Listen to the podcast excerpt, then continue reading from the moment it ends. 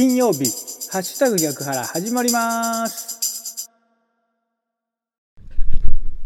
9月11日月曜日の朝です。おはようございます。ハッシュタグ逆腹市川秀幸です。この番組は9月11日金曜日の朝に聞いていただくように録音していますが、いつ聞いていただいても大丈夫です。ながらで聞いてください。私もながらで録音しています。よろしくお願いします。まずは今日の暦からいきましょう。今日9月11日の暦ですが、日の出時刻は5時32分でした。日の入り時刻は6時5分です。正午月齢は23.0ということで、半月からね、また少し欠けたお月様が見られます。今日9月11日の暦です。日の出時刻は5時32分でした。日の入り時刻は6時5分です。この情報は自然科学研究機構国立天文台 NAOJ のサイトを利用させていただきました。ありがとうございます。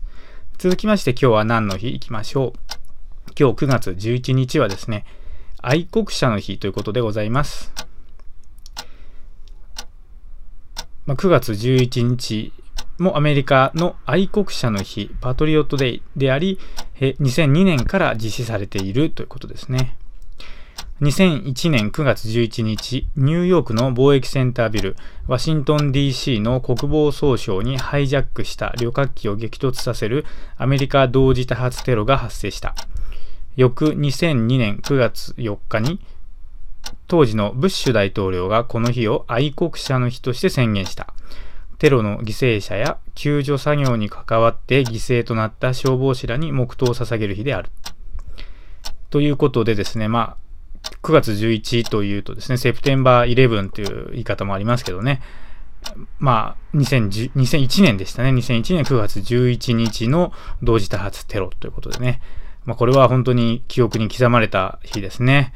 私はあの時ですね、大学生でですね、まあ、夜だったですね、日本時間で言うと、友人の家でですね、集まって、こうなんかワイワイしてたんですけどね、隣の部屋にいた友人が突然ですね、戦争が起きたって言ってですね、駆け込んできたんですよ。で、何かなと思ってテレビニュース見ましたら、衝撃的なね、映像が流れて、ああ、これは大変なことが起きたなっていうふうにね、思ったのを思い出します。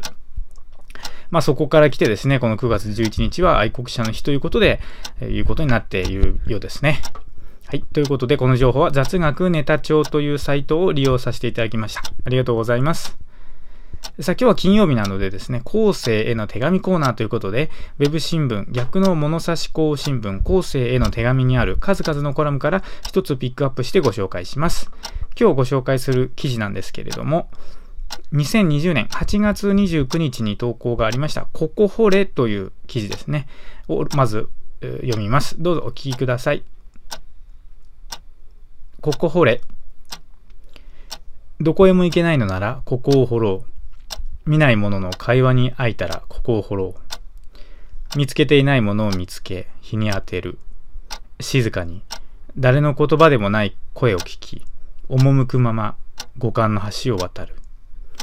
許される時間で効率などよそに任せ汗を流す胸の奥底から物胸の奥深くから伸びる目に見える景色までの一本の道そのまっすぐな道どこへも行けないのならここを掘ろう。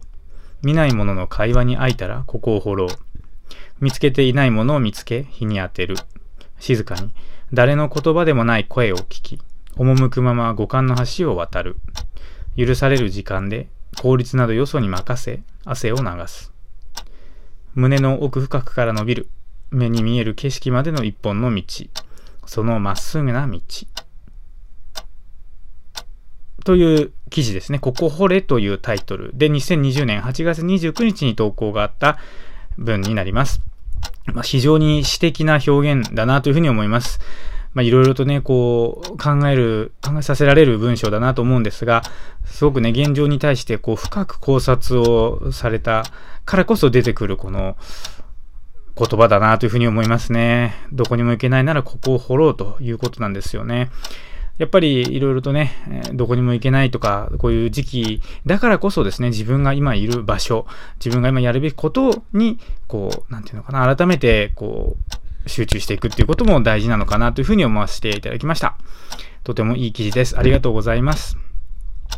さあ今日は金曜日ですね。今日も元気に過ごしていきましょう。お仕事行かれる方、いってらっしゃい。行ってきます。